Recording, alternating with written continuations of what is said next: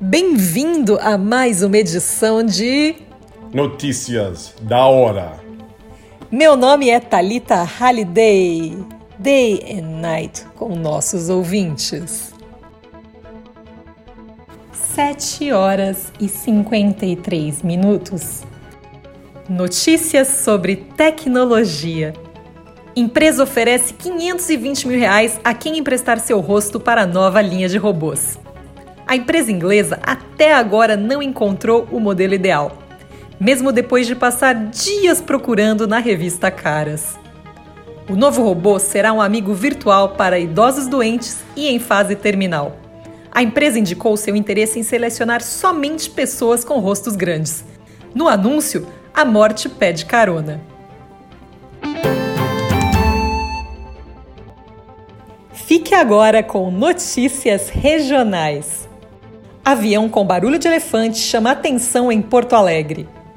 A aeronave chamou a atenção da população nos céus da capital gaúcha na última semana. Ninguém imaginava que dentro do avião havia um elefante.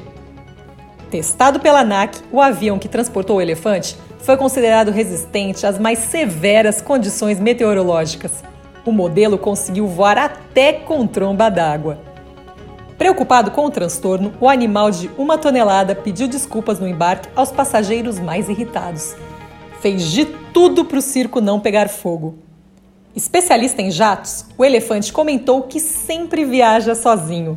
Um elefante incomoda muita gente. Dois elefantes incomodam, incomodam muito mais. Entrevistado pelo Notícias da Hora, o paquiderme reclamou dos fones de ouvido disponíveis na aeronave. Só havia tamanhos PP e neném. Segundo ele, Dumbo cansou de reclamar e até hoje voa sem avião. Em sua defesa, a companhia aérea afirmou não haver medido esforços para agradar o passageiro especial. O serviço de bordo foi só amendoim. E no lugar da Coca-Cola, serviram para elefanta. Nenhum passageiro do voo esquecerá essa viagem especial. Todos vão ter uma memória de elefante.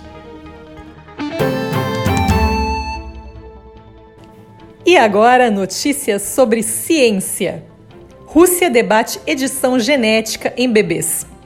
Grupo de cientistas russos se reuniu para debater proposta do Dr. Denis Rebrikov de edição de genes.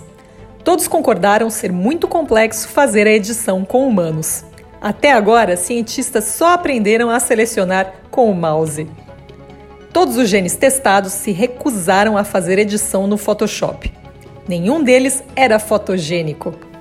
Consultados, os genes disseram que não sairão do celular.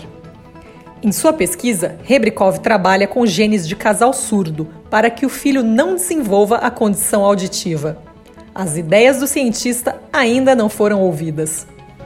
Em 2018, o geneticista chinês He Jiankui afirmou haver editado genes de duas bebês para torná-las imunes ao HIV até hoje, nenhuma das duas consegue escrever hotel e van.